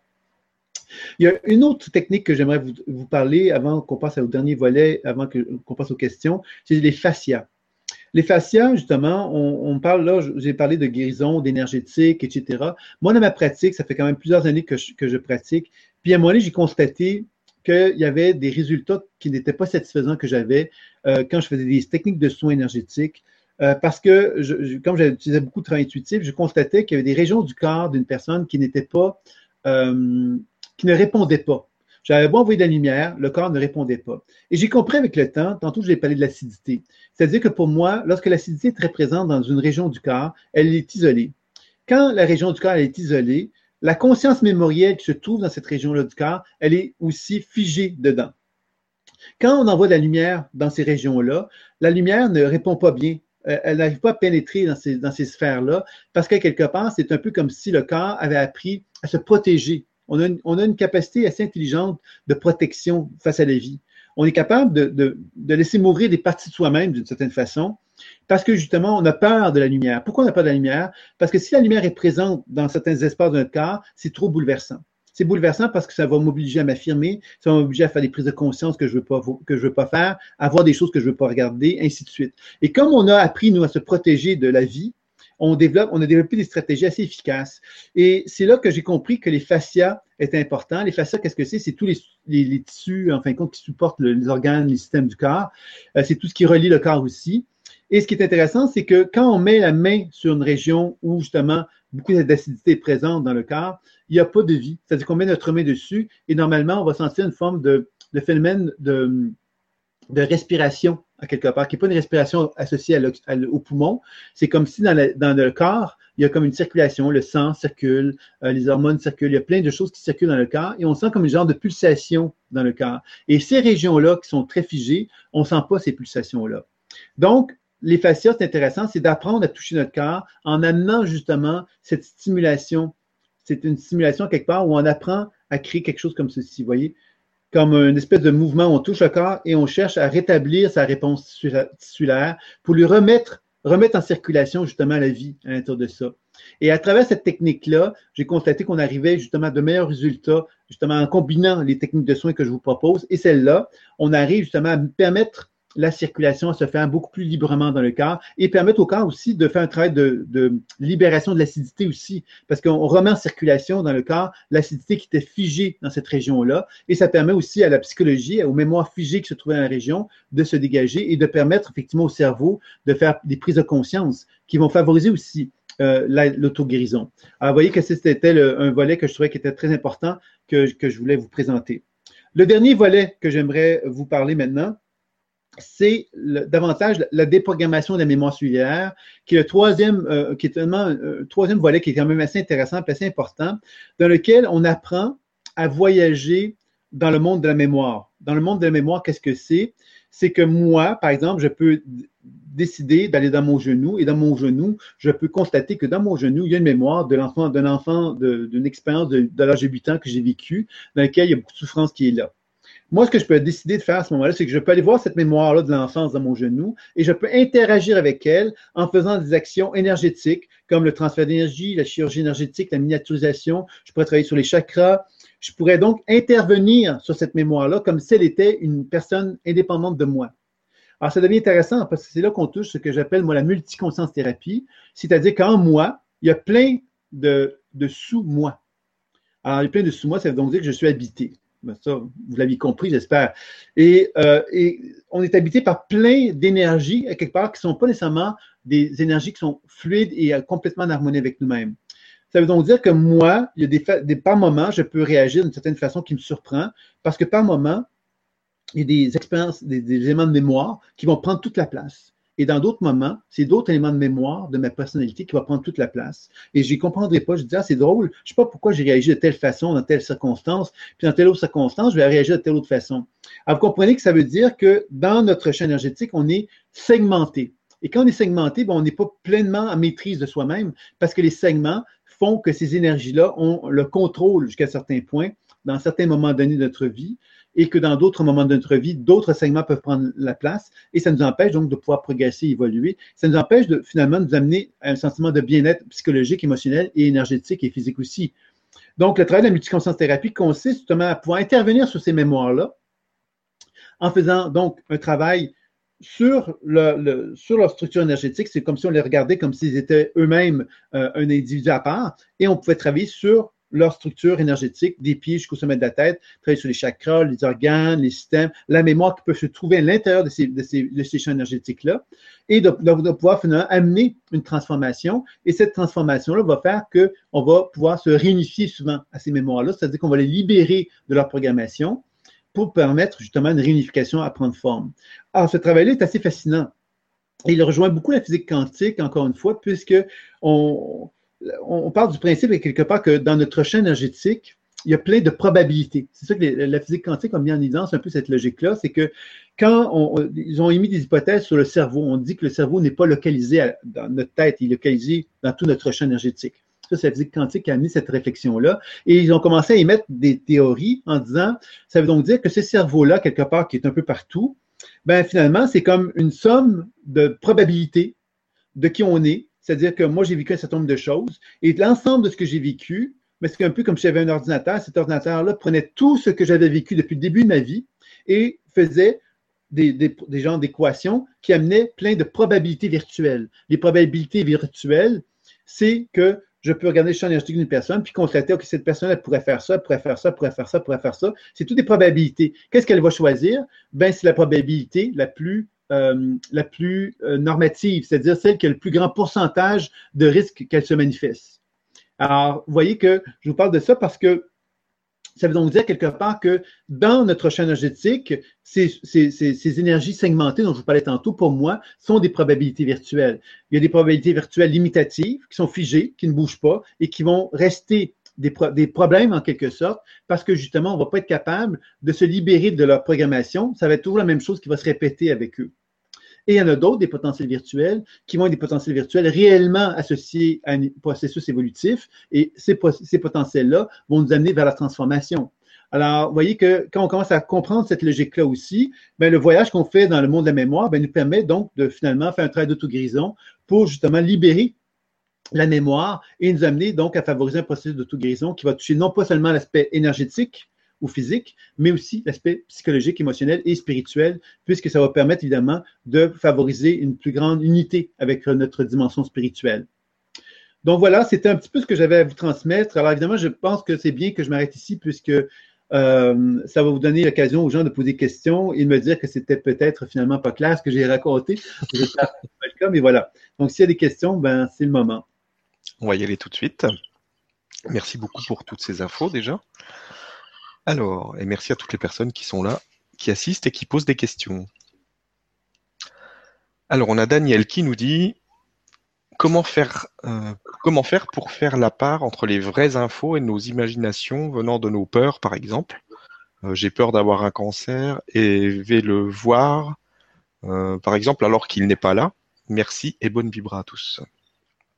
Ben, tu vois, c'est une, bonne question ce que je dirais par rapport à ça, c'est que quand on se rappelle ce que c'est qu'un champ énergétique, on comprend quelque part que ce qu'on appelle la maladie, le cancer, c'est un élément figé. D'accord? L'élément figé, c'est que moi, si je vais voir le médecin, le médecin va faire des tests et il va pouvoir me dire, vous avez telle maladie. Objectivement, vous avez telle maladie parce que nous avons fait des tests et on, on peut le démontrer physiquement. Quand on fait un voyage imaginaire comme celui que je viens de vous décrire, on n'est pas en train de jouer au médecin on n'est pas en train de dire j'ai le cancer ou pas. Je ne suis pas médecin. Je n'ai pas déterminé si j'ai le cancer ou pas. Ce que j'ai à déterminer, par contre, c'est est-ce que j'ai des perturbations dans mon champ énergétique? Et si j'en ai, qu'est-ce que je peux faire pour les régulariser et les harmoniser? Et si je fais ça, il y a des risques que je puisse améliorer ma santé, que je puisse favoriser une guérison, que je puisse être en plus grande harmonie en plus grande paix avec moi-même. Donc, je pense que c'est très important de ne pas tomber dans ce piège-là que cette dame-là vient de, proposer, parce que c'est un piège, évidemment, et c'est un piège qui va simplement nous empêcher d'avoir du pouvoir sur notre vie et sur notre santé. Parce que la peur, qu'est-ce qu'elle va faire? J'ai le cancer, donc, bon, qu'est-ce que je dois faire? Ben, le cancer, ben, il faut que j'aille voir un médecin. Faut, on, va se, pas se donner les moyens, quelque part, pour, quelque part, euh, favoriser une forme de tout guérison. Donc, si on a des, on a des appréhensions par une maladie comme celle-là, on peut aller voir un médecin qui va nous dire ce qui en est. Puis si on n'a pas le cancer, ben, quelque part, on va pouvoir se dire, bon, ben voilà, tant mieux et je vais, donc devoir travailler sur mon être pour favoriser mon bien-être, pour l'augmenter au, maximum. Et c'est ça, je pense, que l'auto-guérison nous permet de faire. Il ne faut pas attendre d'être malade pour commencer à se soigner. Hein. Certainement pas, oui. Merci, merci Daniel pour la question. Euh, une question de Nathalie qui nous dit Bonsoir, est-il possible de régénérer les dents? Merci. Ben, moi, je serais très mal placé de vous dire non, par exemple, parce qu'effectivement, on peut régénérer, je pense, tout. Euh, il, y a des, cas de guérison dans le monde. Malheureusement, il n'est pas, euh, pas suffisant, hein, souvent, parce que justement, ça reste des cas isolés. Mais il y a des cas dans le monde de plein de, résultats exceptionnels de guérison euh, qui, ont été surprenants étonnants. Moi, je dirais que oui, absolument. Les techniques que je vous ai proposées sont des techniques certainement qui pourraient contribuer à, travailler dans, cet objectif-là. Alors, l'important là-dedans, c'est de, comme je disais tantôt, c'est la fréquence, l'observation des résultats et les plans d'action. Hein, c'est-à-dire que je fais un soin et je fais une fréquence de soin et j'observe donc une amélioration et j'observe des résultats. Donc, les résultats, c'est une amélioration objective de mes, par rapport à mes dents, et ensuite un plan d'action qui va permettre de supporter le travail. Euh, c'est certain que ce serait comme ça qu'on devrait procéder. Merci, merci, merci. Merci Nathalie pour la question. J'ai un retour. Mon énergie est trop forte.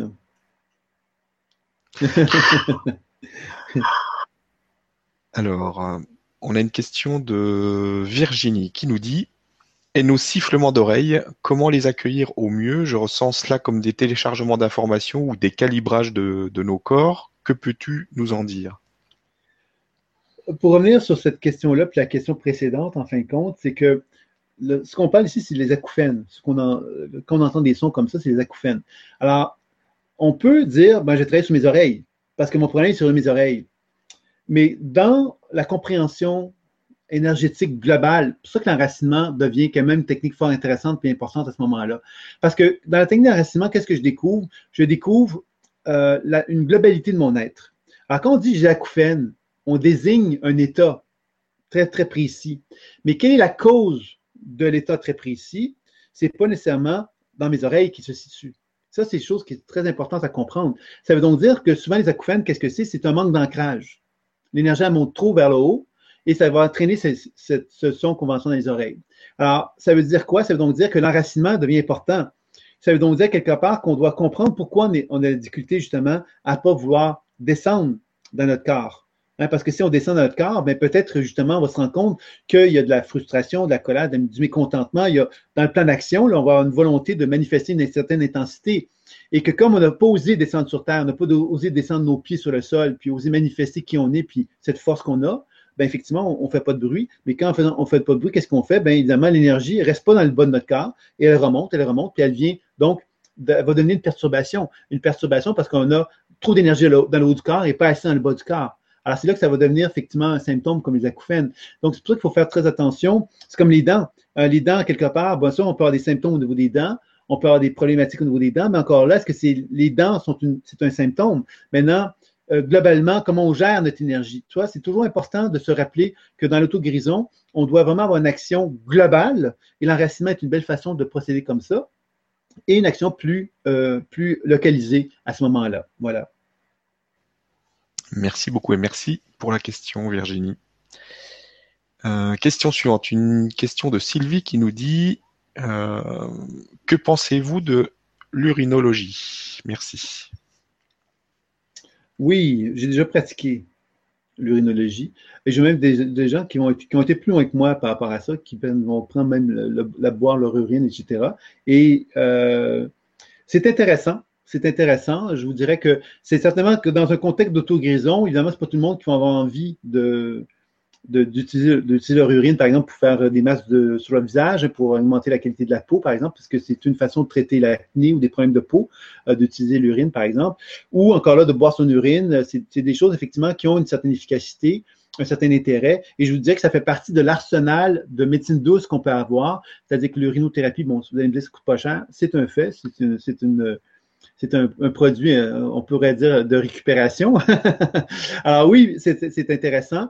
Et euh, je vous dirais que oui, ça peut être intéressant dans certaines situations, dans certains cas. Et euh, moi, je vous dirais donc de chacun d'entre vous hein, d'aller voir qu'est-ce qui résonne en vous par rapport à la multitude de possibilités qui existent quand on regarde, parce que quand on parle de tout guérison, on parle vraiment d'un travail avec soi, on, développe une responsabilité dans notre guérison. Quand on parle de l'urinothérapie, des choses comme ça, on développe donc, c'est des outils, je dirais, qui vont, qui peuvent se complémentariser à, ce, à cette prise en charge qu'on est en train de se faire. Voilà. Merci beaucoup. Merci Sylvie pour la question. Alors, on a Gwenolé qui nous dit Bonsoir Stéphane, bonsoir Sylvain. Je suis un gros fumeur depuis longtemps. Il est grand temps que j'arrête, mais beaucoup de mal à m'y mettre. Est-ce que tu aurais des conseils pour ça, pour se sevrer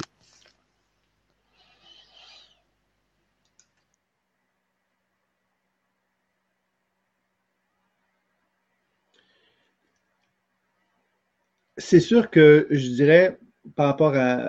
C'est comment ça s'appelle? Guadonné, c'est ça? Le prénom? Gwenolé. Gwenolé, OK. Euh, je dirais, c'est toute la.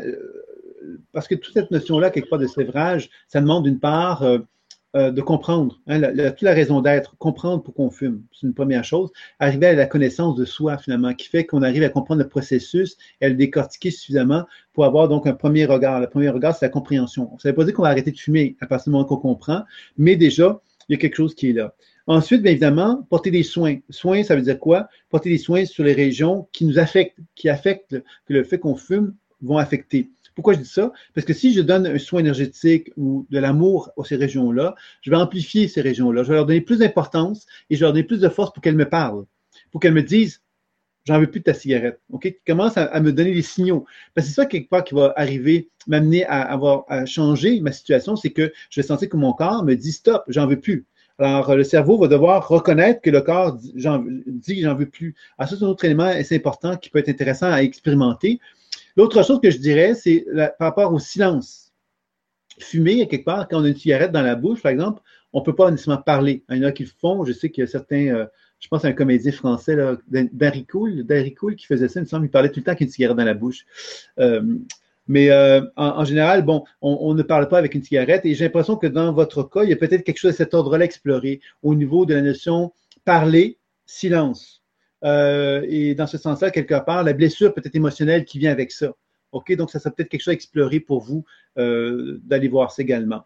Et je vous dirais que sans doute que par rapport à l'idée de fumer, hein, qu'on on peut en discuter à arrêter de fumer, mais on peut se dire, mais tiens, une journée par semaine, je ne, vais pas fumer, par exemple. On peut se donner des mandats qui sont raisonnables et qu'on est capable, à lesquels on est capable de répondre. Et ça peut être déjà une façon d'apprivoiser l'idée d'arrêter de fumer. Alors, euh, c'est un défi une fois par jour, une fois par semaine, ça peut être un défi énorme pour vous. Donc, évaluez si ça vous apparaît possible ou ça peut être un trois heures par jour, une fois par semaine. Mais permettez-vous à quelque part d'évaluer de quelle façon que vous pouvez commencer à goûter au plaisir de ne pas fumer, justement. Et explorer à quelque part qu'est-ce qui se passe quand vous êtes dans une position de sévrage, qu'est-ce qui fait, qu'est-ce qui monte en vous. Prenez le temps de l'écrire. Prenez le temps, quelque part, de, de questionner les perceptions qui se manifestent en vous. Vous allez voir que votre corps vous parle à ce moment-là, parce que c'est dans ces moments-là que le corps a euh, euh, la capacité de parler, c'est quand il en manque. Quand on n'est pas en manque, ben, quelque part, le corps, lui, il est penaud, hein, il dort, puis il ne réagit pas. Donc, c'est important de, le faire en conscience à ce moment-là. Moi, c'est ça que je vous dirais. Merci beaucoup et merci, Gwénolé, pour la question. On a maintenant une question de Marie qui nous dit Sylvain, combien de temps à chaque fois doit-on faire le soin chirurgie énergétique? Ben, En fin de compte, c'est toujours le concept qui revient, c'est avant et après. C'est-à-dire que si je fais un soin avant et après, j'observe une amélioration, je vais, devoir évaluer cette amélioration-là, elle, va durer combien de temps? Euh, si je constate qu'après trois jours, l'énergie tombe, ben, on vient de comprendre que la fréquence va être à tous les trois jours. Et j'attends pas, hein, c'est un peu que quand on voit une amélioration énergétique d'un tonus énergétique, on n'attend pas de tomber complètement. On, attend vraiment, habituellement, on va attendre que quand on atteint le sommet, ben, on va se donner un autre soin pour garder le sommet le plus possible, de garder le plus possible une vitalité optimale par rapport à l'organe, pour garder un processus de guérison, mais aussi augmenter, l'incarner, l'intégrer davantage. Donc, la fréquence va être beaucoup déterminée par l'efficacité du soin et par comment le corps, lui, absorbe le travail de guérison qu'on a effectué. Si on sent que ça dure juste une heure, mais idéalement, il faudrait le faire à toutes les heures. Vous voyez, ça, peut aller jusque-là. C'est-à-dire qu'il faut vraiment être attentif à cela. Et d'avoir un petit journal intime également, excuse-moi, un petit journal intime pour écrire régulièrement ce que vous expérimentez, vous vivez, pour pouvoir faire un suivi sur votre situation. Ok, mais, mais le, soin lui-même, combien de temps? Ah, le soin lui-même, excuse-moi. C'est pas grave, c'est bien, ça, répond à des questions aussi. Oui. Donc, la chirurgie, effectivement, ben, je vous dirais que, encore là, c'est très relatif hein, en fin de compte parce que le, soin va, peut se faire très rapidement parce que, comme je disais tantôt, moi, je combine le transfert chirurgie-miniaturisation ensemble. Donc, la chirurgie peut se faire, ça peut, on fait ce qui est à faire, tout simplement. Et quand on a l'impression que c'est fini, bon, on va passer à la miniaturisation. Et quand on fait, on fait la miniaturisation, puis ça pourrait nous ramener vers la chirurgie ensuite, ainsi de suite. Vous voyez, on le fait dans un processus d'écoute ah, ça peut se faire très rapidement, ça peut se faire plus long, avec un peu plus de, durée. Surtout si on amène l'aspect décodage intuitif, c'est sûr que ça va amener un, aspect plus long. Si on amène l'aspect déprogrammation avec la mémoire, avec la, la, thérapie, on peut aller plus loin aussi. Donc, vous voyez, ça peut prendre beaucoup plus de temps ou ça peut être un peu plus court. Je vous dirais que c'est vraiment selon la, perception qu'on ressent de l'expérience. Alors, merci et merci Marie pour la question.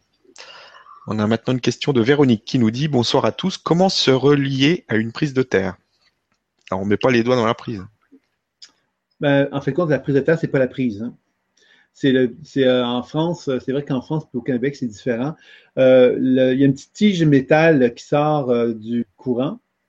Hein, c'est bien ça, Stéphane? Hein? il y a un trou, en fait. Voilà, voilà. il, y a une tige, il y a une tige en plus. Enfin, en Hongrie, c'est encore différent, tu vois. c'est ça, ça, dépend. Mais en fin de compte, la prise de terre, en fin de compte, ça peut être euh, bon. le plus simple, c'est la rosée du matin. On n'a pas se poser de questions comme ça. La deuxième chose, c'est que si vous voulez le faire avec la, prise de terre, vous devez d'abord, avant tout, ça, vous assurer que la prise de terre est sécuritaire chez vous.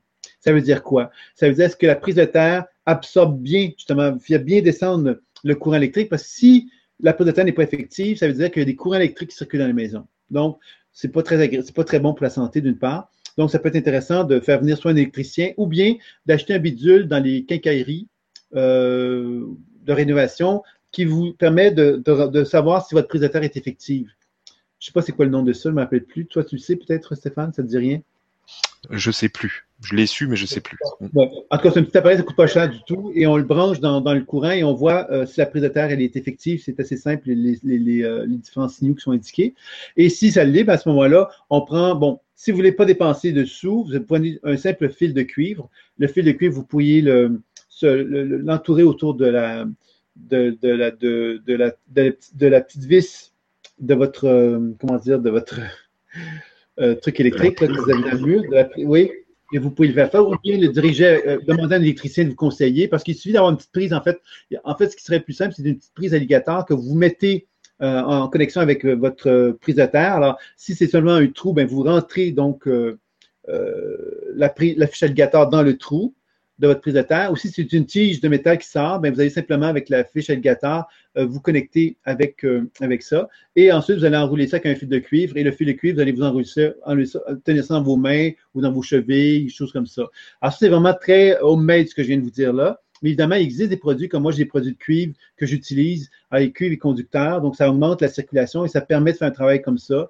Il existe des trucs Allemands également qui ont, euh, qui ont développé un truc conducteur. C'est très simple. Hein. c'est une surface conductrice et dans laquelle il est relié à la prise de terre. Donc, vous voyez, c'est, le concept est assez simple et ça peut se faire au maid aussi. Euh, et ça peut être une belle façon d'expérimenter qu'est-ce que ça vous fait aussi, voir si ça vous convient ou pas. Merci beaucoup et merci Véronique.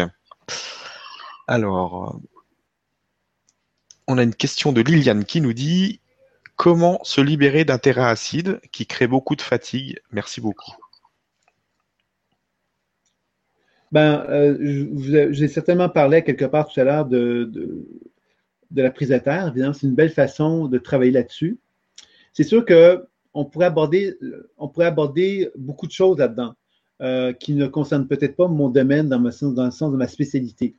Mais l'idée de la prise de terre est une belle façon. C'est bien évident que le travail que vous faites sur l'enracinement, il ne faut, pas le négliger. Parce que l'enracinement, qu'est-ce qu'il permet de faire? C'est qu'il vous permet de vous redonner, remettre en circulation votre corps et la vie qui circule dans votre corps.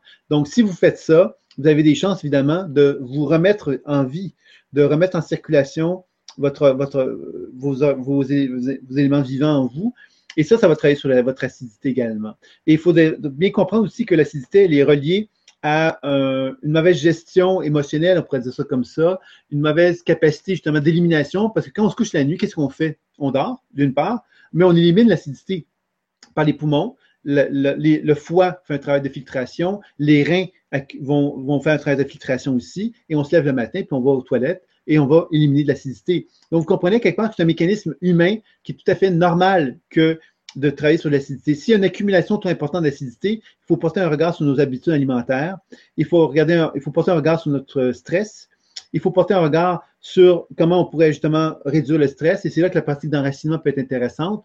Euh, et le travail sur la prise de terre peut être intéressant aussi pour travailler là-dessus. Mais c'est certain qu'il faut envisager, euh, il faut porter une attention aussi sur l'alimentation, certainement. Mais je vous dirais que s'il n'y a pas d'éléments très, très majeurs au niveau de l'alimentation que vous pouvez couper, ça veut donc dire que c'est vraiment beaucoup plus le stress. Et là, vous avez la, la pratique d'enracinement qui est une belle technique pour travailler là-dessus. Merci. Et merci Liliane pour la question.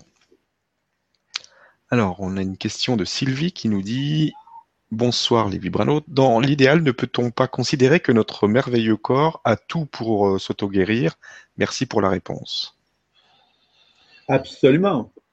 On, peut certainement affirmer cela. Maintenant, on sait que le corps a énormément de tout ce qu'il faut pour se guérir, sauf que nous, en tant qu'êtres humains, on est expert pour le bousiller, pour lui enlever quelque part l'opportunité de pouvoir nous montrer le chemin de la guérison.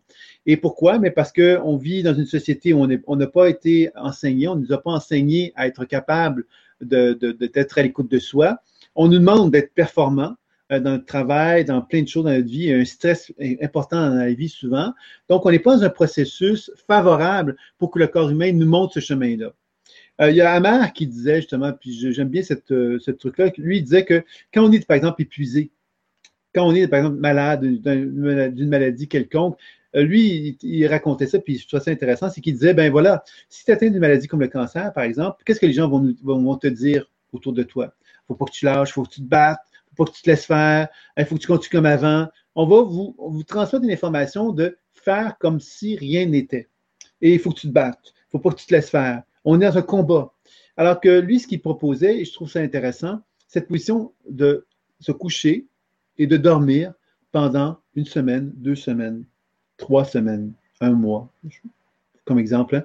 Alors, pour faire comprendre quelque part que c'est comme une cure, et que cette cure-là va permettre de faire, pour revenir à la question, hein, l'affirmation qu'on a proposée tout à l'heure, c'est que le corps va trouver justement les ressources en lui pour se soigner, parce que justement, on va arrêter le mouvement. Le mouvement, qu'est-ce que c'est? C'est de l'agitation. L'agitation mentale, l'agitation émotionnelle, l'agitation énergétique. On est tout le temps occupé par quelque chose. On n'est jamais dans le calme, on n'est jamais dans le zen, on n'est jamais dans, une position où on se dépose. Alors souvent, lorsqu'on est malade, ben, une belle façon d'expérimenter la guérison, c'est de justement se permettre d'aller dans un endroit où on peut se reposer, où on peut uniquement poser notre attention sur soi et où on peut justement simplement être dans une position quelque part où on n'a pas d'élément de stress et on se permet de se régénérer. Et je pense que c'est quelque chose qui permet au corps à ce moment-là de renouer contact avec ses forces guérisseuses et être capable de nous, de nous enseigner justement quelle est la voie de la guérison qu'il souhaite que l'on utilise. Merci. Merci Sylvie pour la question. Question suivante, une question de Paquita. Bonsoir Paquita qui nous dit bonsoir à tous. Sylvain, lorsque je, m'enracine, je vois mes racines dans une grotte avec un lac et des minéraux. Est-ce que tu as une idée de signification de ce que ça pourrait être? Tu vois, ça, c'est, je vais dire ça d'une façon, euh, c'est un peu anecdotique, ce qu'on dit ces choses-là, d'accord? Je dirais que la meilleure façon de pouvoir aller plus loin, c'est de questionner ça. OK? Mais je dirais que c'est anecdotique dans le sens que mon système de représentation imaginaire me met en relation, quand je me mets en relation avec l'énergie de la avec des images, des perceptions visuelles, auditives ou sensitives qui vont me faire vivre une expérience sensorielle, visuelle ou auditive. Et c'est important, quelque part, de, de, passer cette étape-là, je dirais, par justement le questionnement. Pourquoi c'est une grotte, etc. Commencer à, à, comme développer un langage qui fait que l'expérience que l'on vit ne soit pas une expérience dans laquelle on reste fasciné par quelque chose, mais qu'on arrive justement à dépasser la fascination. Pourquoi? Parce que si vous dépassez la fascination, vous allez pouvoir mettre l'emphase davantage sur la raison d'être de l'enracinement. La raison d'être de l'enracinement n'est pas de voir une grotte dans le sol, c'est de voir une énergie de la Terre qui va circuler dans notre corps et qu'on va accompagner. Et qu'on va accompagner, qu'on va observer effectivement que cette énergie-là va circuler adéquatement dans notre corps. Alors, si on est attentif à ça, on est vraiment dans la pratique véritablement. Ce que vous me décrivez, c'est un élément intéressant, mais ce n'est pas l'élément clé de la pratique. Je vous dis ça parce qu'on pourrait facilement se laisser impressionner par euh, des éléments comme ceux-là, mais c'est des éléments qui sont en quelque sorte euh, qui ne sont pas dans, l'interaction avec l'énergie de la Terre. Alors moi, j'inviterais comment votre grotte, vos pierres précieuses que vous me décriviez, tout ça, peuvent participer à vous amener cette énergie de la Terre? De quelle façon que ces perceptions visuelles-là peuvent enrichir votre pratique pour augmenter votre habileté à vous enraciner et à vous auto-guérir. C'est ça qui serait certainement le plus intéressant à expérimenter à ce niveau-là. Merci beaucoup et merci Paquita pour la question.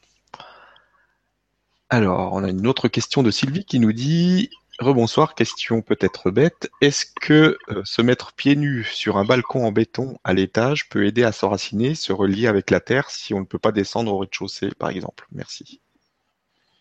Oui, mais il n'y a pas de question bête. Hein. C'est, euh, à fin de compte, c'est une, euh, c'est une question de conductibilité. Bien sûr qu'on pourrait le faire? Ce que vous décrivez là pourrait très bien se faire parce qu'évidemment, l'important, c'est que vous vous mettiez dans des conditions favorables, que vous vous sentiez bien, quand vous enracinez et que même si vous êtes au 30e étage et que vous ayez un, balcon en ciment, euh, si vous vous sentez bien à le, faire, je pense que c'est déjà beaucoup mieux de le faire comme ça que de ne pas le faire du tout.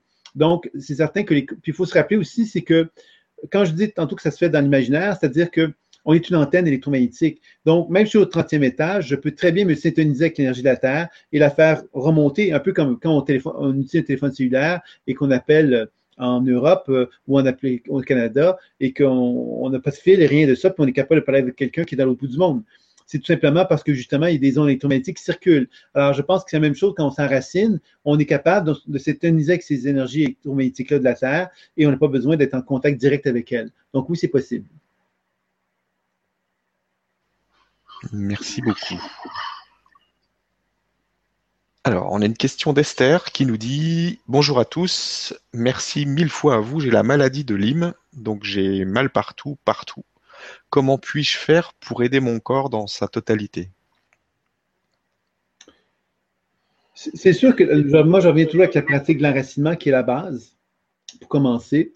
Et c'est certain que là, on parle d'une maladie qui comme quelque chose qui va être plus. Euh, être plus global. Je pense que dans la connexion avec la Terre, il y a quelque chose qui peut être intéressant aussi à expérimenter par rapport à cette maladie-là.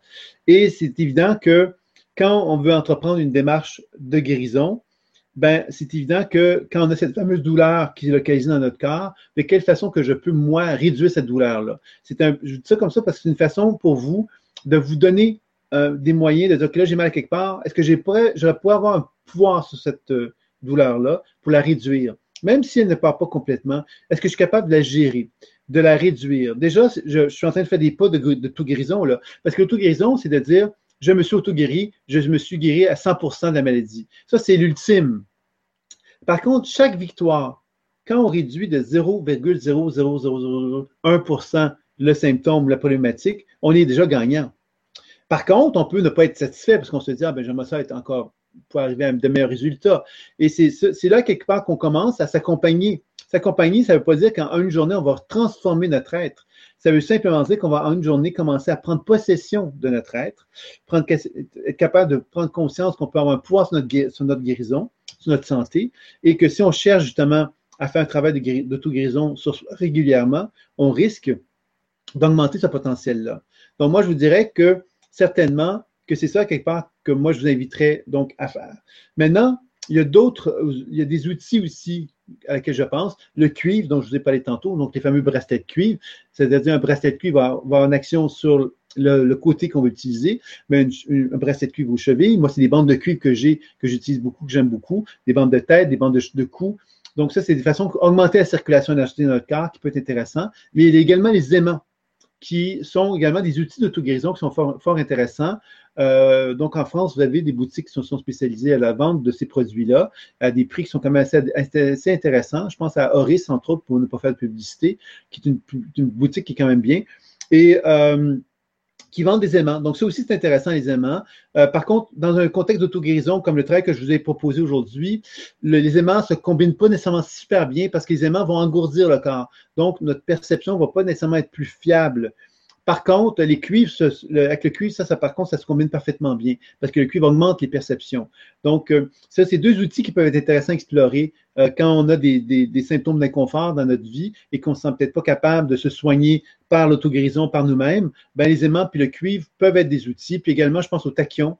Euh, les produits de tachyon sont des produits quelque part qu'on trouve également dans les, dans les boutiques et salon bien-être en Europe euh, et, au Québec aussi. Et c'est intéressant aussi, ça a une action de tonification au niveau énergétique. Il y a l'ambre également à laquelle je pense aussi pendant que j'y pense. Il y a plein de petites choses comme ça qui viennent, qui sont de l'ambre, des tissus qui sont avec de l'ambre et de l'infrarouge également. C'est des choses qui sont intéressantes qui peuvent amener aussi euh, des situations de bien-être et qui peuvent contribuer à, à favoriser notre guérison. On peut combiner ça avec les techniques de soins qu'on utilise, plus celles-là également. Merci beaucoup. Merci Esther pour la question. Question suivante. Une question de Nathalie qui nous dit Bonjour Sylvain et Steph. Comment se déconnecter du mental rapidement? Le mental, il y, a, deux choses. D'une part, le mental, c'est quelque chose qui est, qui est utile dans le travail d'auto-guérison. Je tiens à le dire. C'est-à-dire que le mental doit être un élément de participation. C'est-à-dire que s'il devient un élément d'intrusion, on doit lui parler puis lui dire qu'est-ce que tu fais là? Pourquoi, pourquoi tu es intrusif dans mon travail d'auto-guérison? Par exemple, je suis en train de faire un travail d'auto-guérison, puis mon mental me dit euh, Ah, c'est pas bon, ça vaut rien. Ben, je peux lui demander, mais pourquoi tu dis ça? Et là, on commence effectivement à l'inclure le mental. Donc, on n'est pas en train de le mettre dehors, on n'est pas en train de lui dire qu'il ne devrait pas être présent. La pratique de l'enracinement est une belle façon de travailler justement à se mettre en condition pour faire un travail d'auto-guérison et pour avoir donc un certain, une gestion du mental. L'autre chose, il y a la cohérence cardiaque qui, euh, est une façon de, méditer dans le cœur. On ne fait simplement que méditer dans le cœur. Ça peut être une façon comme ça, ou de faire des respirations. Vous pouvez aller voir sur YouTube, vous allez trouver des petites vidéos là-dessus. Et évidemment, il y a la respiration euh, pranique, euh, du Kriya Yoga, par exemple, qui, qui, sont beaucoup plus avancées que dans les cohérence cardiaque et qui permettent aussi de faire un travail pour justement favoriser le, calme du mental. Ces techniques-là ont été développées pour favoriser la méditation justement dans, euh, dans les enseignements spirituels. Donc, vous voyez qu'à ce moment-là, on peut arriver à avoir une certaine gestion de notre mental à ce moment-là qui va être plus importante. Euh, maintenant, si votre mental est vraiment très, très actif, ben moi, je serais très intéressé à, le questionner. Hein, ça serait dire de prendre le temps d'évaluer quelque part pourquoi justement mon mental est si actif, pourquoi il est si présent, qu'est-ce qu'il veut me dire, qu'est-ce qu'il va me transmettre. Et ça peut être une façon encore là de faire un travail d'auto-guérison, hein, de, prendre un petit journal intime et de noter, puis de faire un travail de guérison avec le transfert d'énergie, chirurgie, miniaturisation sur notre cerveau pour aller un peu plus loin là-dessus. Vous voyez, donc euh, il y a plein d'applications qu'on peut faire qui nous amènent donc à devenir moins de moins subir le corps, mais de plus être, de comprendre davantage la participation que notre corps nous demande d'avoir. Et cette participation nous demande justement de devenir conscient de qu'est-ce qui va et de qu'est-ce qui ne va pas, et de pouvoir justement collaborer avec lui davantage. Voilà. Merci et merci Nathalie pour, euh, la question. On a une question maintenant de Véronique qui nous dit euh, comment libérer les mémoires cellulaires? Il y a plusieurs façons, évidemment. Euh, moi, c'est sûr que moi, ce que je préconise, c'est qu'évidemment, moi, je ne peux pas concevoir, parce que je sais qu'il y a des approches qui vont mettre l'emphase sur euh, de, de, travailler sur la mémoire cellulaire sans tenir compte justement de, de, de l'individu. L'individu, c'est moi, par exemple. Bien, évidemment, je dois apprendre aussi à comprendre quelque part que la mémoire qui est là, elle a comme une, euh, un message à me transmettre, à me donner, etc. Donc, le travail que pour vraiment faire un travail de déprogrammation de la mémoire cellulaire, c'est un travail où on va d'abord avant tout être capable de voyager à l'intérieur de soi pour être capable de capter ces mémoires-là, donc de développer une capacité de lire la mémoire qui anime notre champ énergétique. Ça, c'est une première chose. La deuxième chose, c'est d'intervenir dessus. Intervenir dessus, c'est donc être capable de se concevoir qu'on puisse, par l'imaginaire, se mettre en relation avec la mémoire et après avoir communiqué avec elle, y compris le sens la raison d'être de sa présence, d'intervenir à niveau énergétique. Un peu comme si on lui faisait un soin à cette mémoire-là. Et en faisant un soin, qu'est-ce qu'on fait? On la, on la change, on change son état. Et quand on change son état, qu'est-ce qu'on fait? On déprogramme ce qui était figé. On est en train de libérer. Et si on le libère, va apparaître de nouvelles informations qui vont nous guider vers qu'est-ce que la mémoire, lorsqu'elle est déprogrammée, vers quoi elle tend, vers quoi elle s'oriente. Donc, c'est là qu'on va aller chercher des informations sur le plan d'action que l'on pourrait appliquer pour soutenir le travail de transformation qu'on a effectué sur euh, la mémoire en question. Donc, moi, je vous dirais que c'est ça les bases du travail que, moi je préconise au niveau de la mémoire cellulaire. Et ce qui est intéressant de savoir, c'est que Maintenant, on sait hein, que le, bagage génétique, on a souvent pensé que le bagage génétique, c'était quelque chose de figé. Et là, on reconnaît quelque part, et ça va dans le même sens que la recherche de Pop, hein, que l'ADN, par exemple, ben, quelque part, il y a une certaine somme d'informations qui se trouve là, mais cette somme d'informations-là, elle, est, elle se transforme. Elle n'est pas figée comme on pensait. Donc, les pensées peuvent bouger, les, euh, les croyances que l'on a peuvent bouger, ce qui va entraîner des transformations au niveau de l'ADN et au niveau des gènes aussi. Donc, vous comprenez quelque part que le travail de déprogrammation des mémoires ben, touche ça, mais le travail d'auto-guérison aussi, le travail de connaissance de soi aussi. Hein, C'est-à-dire que plus j'élargis mon champ de conscience, mais plus je me libère des, euh, des programmations avec lesquelles je m'étais euh, je m'étais inscrit. Et ça me permet donc de pouvoir vraiment favoriser une libération de plus en plus grande dans mon être. Merci beaucoup. Et merci Véronique pour la question. On arrive à la fin. Ça passe tellement vite. Donc euh, ben, je vais te laisser ton, message final pour tout le monde. Je remercie vraiment toutes les personnes qui étaient là ce soir encore avec nous pour euh, toutes vos questions intéressantes et votre participation. Donc je vous embrasse tous bien fort et je te laisse terminer. Je vais me permettre de vous embrasser aussi très très fort si Stéphane me permet. Mais euh, le mot de la fin, bien évidemment, c'est ça. C'est que j'ai essayé de vous présenter euh, dans le cadre de la conférence euh, les grandes lignes de l'auto-guérison. Vous l'avez compris quelque part que cette, cette auto-guérison-là, quelque part, n'est pas quelque chose d'intellectuel. On pourrait en parler pendant des heures, des heures, des heures. L'idée, c'est de passer à la pratique. Et passer à la pratique, c'est, je voulais proposer quand même la pratique l'enracinement, se reconnecter avec la prise de terre, les techniques d'auto-guérison assez simples que vous pouvez commencer à expérimenter. vous mettez-vous dans le bain lancez-vous à quelque part, même si vous n'êtes pas tout à fait à l'aise, que vous ne savez pas exactement comment ça fonctionne, même si ça dure que quelques instants, ce que vous faites, commencez simplement à découvrir que vous avez une présence, d'une part, en vous, et cette présence-là, au lieu de la garder en votre tête, vous pouvez la déplacer en vous et de travailler sur des aspects de vous-même qui euh, peut avoir des perturbations, des blocages, etc. Et permettez-vous de constater que vous pouvez donc changer, même si ce n'est pas grand-chose, vous êtes capable de changer. Donc, vous avez, je pense, vraiment briser la glace à ce niveau-là, parce qu'on a toujours tendance à rester une voie intellectuelle, puis à se dire, ben non, je ne sais pas comment faire, donc je ne le ferai pas. Mais je vous dirais que c'est un jeu d'enfant. Et ce jeu d'enfant-là, si on se permet de s'amuser dedans, ben on découvre à quelque part que ce jeu d'enfant-là peut être une belle, ressource. Peut-être que je terminerai aussi en vous disant que il y a des enseignements qui existent. Je pense qu'avec Stéphane, on va organiser quelque chose à ce sujet-là. Vous allez être tenu au courant euh, pour ceux qui auraient envie, effectivement, d'approfondir euh, les enseignements. Et je vais être en Europe euh, de, du mois d'avril au mois de juin. Je vais faire une tournée pour ceux qui sont intéressés. Donc, vous pouvez visiter le site développementconscience.com pour aller jeter un coup d'œil sur le calendrier donc, qui, dans lequel les activités sont présentes. Donc voilà. Alors, euh, lâchez pas, surtout pratiquez, pratiquez, pratiquez. Permettez-vous un petit journal intime pour vous assurer justement que vous allez pouvoir laisser des traces de votre pratique, ce qui va vous permettre donc de faire confiance de plus en plus en votre outil de perception et de vous permettre de croire de plus en plus à votre potentiel d'auto-guérison. Et c'est ce que je vous souhaite de vous amuser et de favoriser un bien-être de plus en plus élevé dans votre vie, dans tous les aspects de votre vie. À très bientôt. Je vous remercie beaucoup. Merci à toi. À très bientôt. Ça va.